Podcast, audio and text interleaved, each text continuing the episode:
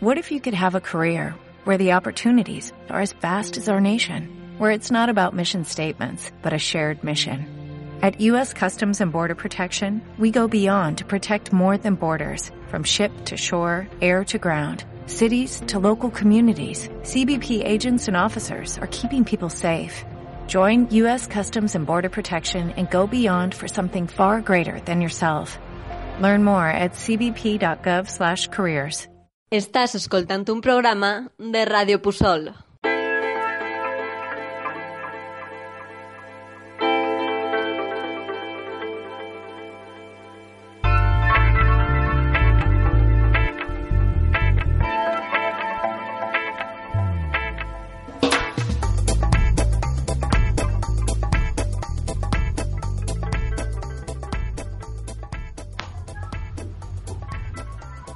Bienvenidos al programa de radio Comestén, un programa que pretende informar de la actualidad sobre políticas sanitarias, cursos sobre salud o a la vez que recoger de los oyentes sus inquietudes, necesidades o información que nos puedan ayudar a tener una buena salud. Para ello pueden mandar un email a cartasmen.com o al teléfono 697 840214. Vamos con las noticias de actualidad. Hoy Odosalud nos ha presentado su treceavo informe en el que se mantiene en el que ven que se mantiene la desinformación de la población sobre sus derechos de acceso a la sanidad de la comunidad valenciana. En alguna otra ocasión anterior ya les he hablado de qué es Odusalud, pero vamos a hacer un breve resumen para los oyentes que no lo conozcan. Nació después del Real Decreto Ley 16-2012, aprobado el 20 de abril, que vinculó el derecho a la asistencia sanitaria y a la financiación pública de los medicamentos a la situación administrativa y de empleo de los ciudadanos, rompiendo con el modelo del Sistema Nacional de Salud existente hasta ese momento. Su aplicación en la comunidad valenciana creó diferencias y barreras de acceso a diagnósticos y tratamientos adecuados para los colectivos más desfavorecidos y vulnerables de los ciudadanos sin recurso y a los extranjeros sin permiso de residencia. Entonces, la sociedad civil de la comunidad valenciana, representada a través de diferentes organizaciones, se posiciona firmemente en contra de estos cambios y decide el 4 de noviembre de del 2012 crear el Observatorio para el Derecho Universal a la Salud de la Comunidad Valenciana, de ahí su nombre ODUSalud, para exigir la retirada del Real Decreto este, así como la garantía y la aplicación de un marco legal que garantice de modo equitativo el derecho a la protección y al cuidado de la salud individual y colectiva de todos los ciudadanos sin distinción. Velan porque se cumpla este derecho universal a la protección de la salud. Entidades que participan hay más de 90, que son los testigos directos de las vulneraciones del derecho universal. Estas incidencias se envían y pasan a un registro para saber de primera mano la realidad de la aplicación de este Real Decreto. También hacen un censo que se pone a disposición de las autoridades sanitarias de la Comunidad Valenciana y de la opinión pública con compromiso de retorno y transparencia de la información recogida. Hay entidades como la Sociedad Valenciana de Medicina Familiar y Comunitaria, Médicos del Mundo, de la Comunidad Valenciana, Caritas Diocesana, Asociación Española del Trabajo Social y Salud, etc. Bueno, pues en este treceavo informe han recogido que aún siguen personas, incluso niños, embarazadas y embarazadas que por, por una falta de información y formación del personal de la Administración y de los trabajadores sociales mm, no acceden a una atención sanitaria, produciendo una desigualdad. El perfil de las personas afectadas, un 53%, se encuentra en situación administrativa regularizada, lo que rompe la falsa imagen de que las personas sin techo, sin derecho a la atención sanitaria son migrantes en situación irregular. Serán casos tanto en personas originales de la Unión Europea, sobre todo rumanos, como de países firmantes de convenios de colaboración con la Seguridad Social Española, especialmente de origen marroquí. Otro grupo son los que se encuentran en administrativamente regulares se por agrupación familiar o por ser familias de ciudadanos de la Unión Europea con residencia en España. Se siguen detectando incidencias con menores, un 12% de los casos, pese a que la legislación española ha mantenido en todo momento su derecho a la asistencia sanitaria, igual que a las mujeres embarazadas y solicitantes de asilo. Un 77% han sido, han sido registradas las incidencias en los centros de salud. O sea, se han producido un 77% en centros de salud. La ausencia de información y criterios claros y unificados da como resultado esta mala práctica en los centros sanitarios que aplican criterios propios, no siempre ajustados a la normativa en vigor, produciendo desigualdad y vulneración del derecho reconocido a la asistencia sanitaria. Odusalud, como ya hemos dicho, vela por el seguimiento del Decreto Ley 3-2015 y como miembro de la comisión mixta encargada de su seguimiento sigue exigiendo a la Consellería de Sanidad Universal y de Salud Pública mayor información a la población sobre este derecho y una formación adecuada, homogénea y permanente del personal sanitario de la Administración y de los trabajadores sociales en este tema. También es imprescindible y urgente adecuar la, aplicación informática en uso en los centros sanitarios al contenido del Decreto Ley 3-2015 de la Generalitat Valenciana.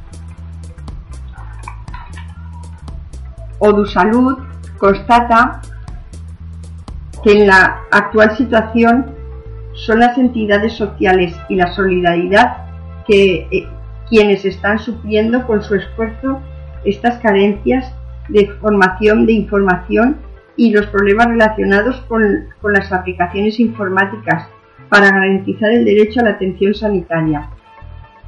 Para el observatorio es imprescindible garantizar que los menores de edad, mujeres embarazadas, mujeres de parto o en posparto, sean atendidas hasta el alta médica, así como cualquier persona afectada de urgencia de una enfermedad grave o accidente, sin exigir la acreditación previa de ninguna otra condición de tipo administrativo, ni de recibir facturación por la asistencia recibida. Uno de cada tres menores vive en situación de pobreza relativa en España, según el informe de UNICEF.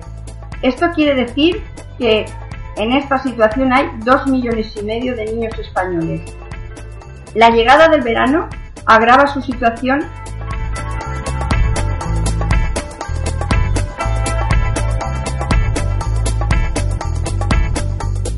Con el fin de curso, miles de niños de familias desfavorecidas se ven privadas del servicio de comedor y las actividades escolares y de ocio, lo que supone un menoscabo para su correcto desarrollo personal no pueden acceder a una alimentación equilibrada o actividades de ocio propias de su edad, colocándoles en riesgo de exclusión social.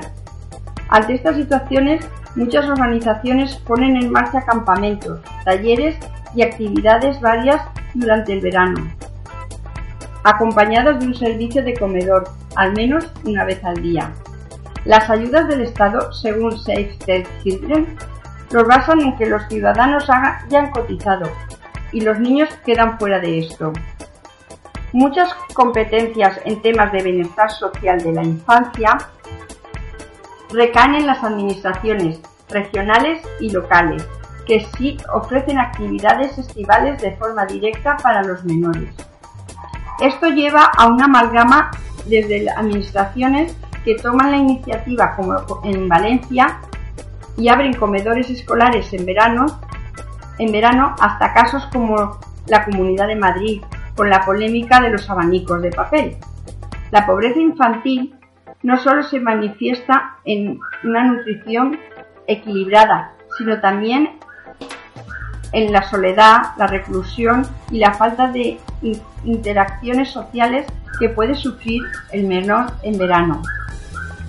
Un ejemplo son los niños de la llave, hijos de familias desfavorecidas, cuyos progenitores, a pesar de trabajar toda la jornada, no pueden pagarles actividades de ocio ni acompañarles, por lo que deben quedarse solos en casa a edades muy tempranas y sin referentes de adultos que les guíen, produciendo esta situación en ocasiones rabia, tristeza o sentimiento de culpa.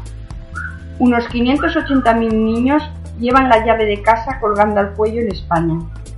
Cruz Roja el año pasado atendió a 31.972 menores. También está la ONG Educo, Save Children, que según un informe de Cáritas denuncia que 7 de cada 10 hogares españoles no han notado los esfuerzos de la recuperación económica y apenas un 10% de las familias han visto mejorar su situación. Dicen, hemos naturalizado la pobreza, hemos normalizado que la gente lo pase mal, nos hemos desmoralizado. 6 de cada 10 familias españolas siguen teniendo dificultades para llegar a fin de mes y 4 de 10 han empezado han empeorado su capacidad para hacer frente a los problemas de salud no cubiertos por la sanidad pública. Pagar refuerzos educativos a sus hijos o hacer frente al pago de los recibos energéticos. Caritas ayuda a más de 2 millones de personas en España. Cada diócesis organiza durante el verano colonias urbanas, campamentos y diversos desplazamientos para hijos de familias vulnerables.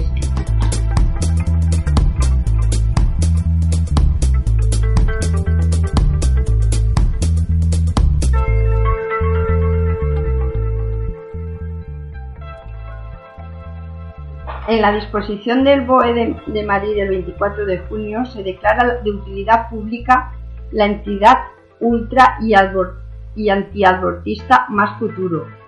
Según la orden del Ministerio del Interior publicada en el BOE de este sábado, se la define como un instrumento de integración, participación y representación de los legítimos intereses de los ciudadanos. Las asociaciones declaradas de interés público disponen de grandes ventajas legales, como asistencia jurídica gratuita o un régimen fiscal más favorable. Además, personas y entidades que donen dinero a estas asociaciones podrán desgrabárselo del IRPF o del impuesto de sociedades. Más Futuro, junto con los rescatadores de Juan Pablo II, otra asociación ultra, participan en Scratch a las puertas de los hospitales para presionar e intentar impedir que las mujeres aborten. Entre otras de sus formas de ayudar a las mujeres destacan sus talleres de aprendizaje doméstico de costura y cocina.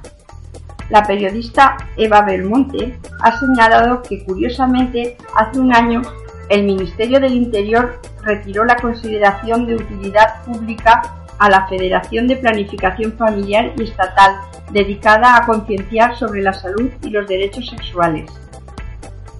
Hace oír en el 2013 el Ministerio del Interior, encabezado entonces por José, Jorge Fernández Díaz, también fue declarada entidad de utilidad pública, lo cual sigue teniendo sigue siendo, teniendo y en su web explica que un 8% de sus ingresos provienen de la administración. Para reflexionar. Sigamos con otras noticias. La espera para operarse en la sanidad pública se dispara hasta los 115 días. Suponen 26 días más que el año anterior. Canarias lidera el listado con 182 días seguidos de los últimos datos publicados por el por el Ministerio de Sanidad a fecha de 31 de 12 del 2016. Consultas externas y especialidades ha empeorado hasta llegar a los 72 días, 20 días más que en junio del 2016. La Federación de Asociaciones para la Defensa de la Salud Pública ha considerado intolerable la situación y vulnerable y vulnera gravemente el derecho a la protección de la salud de la población. Ha pedido actuaciones urgentes del sistema sanitario para garantizar una atención de calidad a toda la población.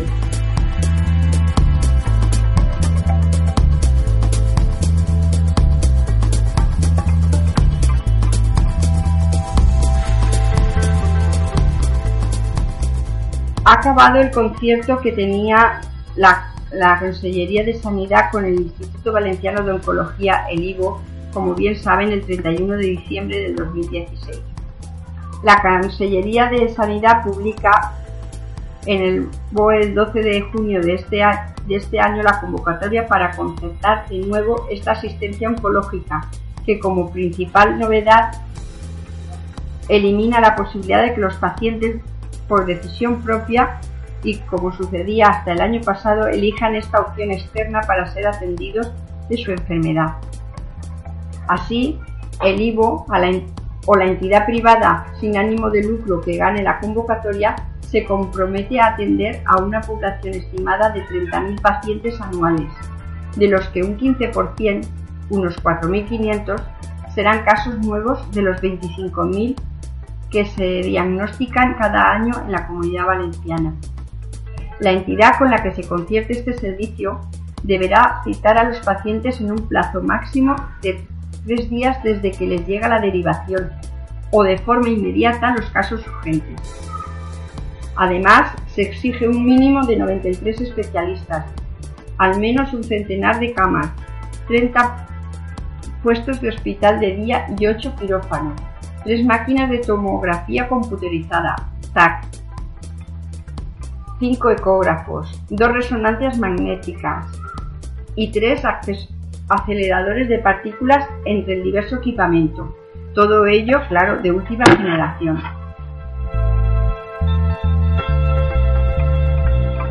La sanidad pagará los DIU y los implantes anticonceptivos en la comunidad valenciana. Se puede solicitar directamente en los servicios sanitarios de atención primaria, aunque como hasta ahora su implantación se hará en los centros de salud sexual y reproductiva. Y los escolares empezarán a recibir educación sexual a los 12 años y no a los 14 como hasta ahora. La consellera de esta área, Carmen Montón, ha anunciado que quiere también generalizar el acceso a las interrupciones voluntarias del embarazo quirúrgicas en todos los centros públicos, tal como marca la ley del 2010. Y para terminar, vamos a hablar un poquito sobre qué nos hace sentir bien. La felicidad es un camino y un destino. La sensación de felicidad es un estado, no un lugar. Es una sensación, ni una posesión de ningún tipo. Es una completa aceptación de uno mismo y de los demás, sin ningún rechazo, aceptación incondicional. La felicidad termina cuando decimos, para ser feliz tengo que... No soy feliz porque en el momento en que pensamos que haya que hacer algo para ser felices es cuando dejamos de serlo. Podríamos ser felices ahora, no eh, teniendo nada, al igual que de aquí a un tiempo teniéndolo todo. La cuestión es si queremos vivir nuestra vida desde el sufrimiento o desde la aceptación. Desde, la, desde el interior, desde el exterior o desde la paz contigo mismo. Desde el no tengo suficiente y por eso no soy feliz al qué feliz soy con lo que tengo. No quiero que vivas una vida insulsa, que pasen los años y que sientas que no estás disfrutando enteramente de la vida. ¿Y si pudieras ser feliz ahora? ¿Y si ya estás encontrando esa sensación dentro de ti mismo? No es necesario que cambies nada de tu entorno, aunque lo cierto es que los cambios interiores provocan cambios exteriores, no al revés. Muchas personas creen que cambiando algo de sus vidas serán más felices. Se equivocan. Hacer un viaje no te hará más feliz. Valorarte a ti mismo más, sí. La vida en sí misma es felicidad. Seguro que te has preguntado qué hacen las personas que consiguen lo que se proponen. Primero, saber bien lo que quieres. Segundo, trabajar y superar sus miedos y barreras. Tercero, ser flexible. Cambiar comportamientos y actitudes cuando no avanzamos debemos pararnos y, y reflexionar por qué. No puedes conseguir logros si no haces cambios. Adaptarte a las circunstancias sin excusas. Nos despedimos hasta el próximo programa esperando que esto les haya podido servir un poquito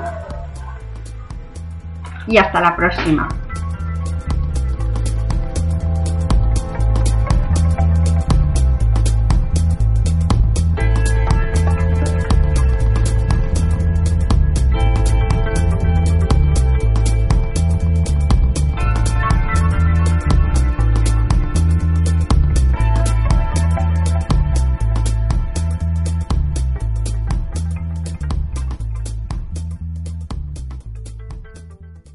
T'agrada el que escoltes? Tu també pots participar. Si tens alguna idea per a la ràdio o vols fer el teu propi programa, contacta amb nosaltres. Radio Pusol. Entre tots, fem ràdio. Dale más potencia a tu primavera con The Home Depot. Obtén una potencia similar a la de la gasolina para podar, recortar y soplar con el sistema OnePlus de 18 voltios de Ryobi desde solo 89 dólares. Potencia para podar un tercio de un acre con una carga. Potencia para recortar el césped que dura hasta dos horas. Y fuerza de soplado de 110 millas por hora. Todo con una batería intercambiable. Llévate el sistema inalámbrico OnePlus de 18 voltios de Ryobi. Solo en The Home Depot. Haces más. Logras más.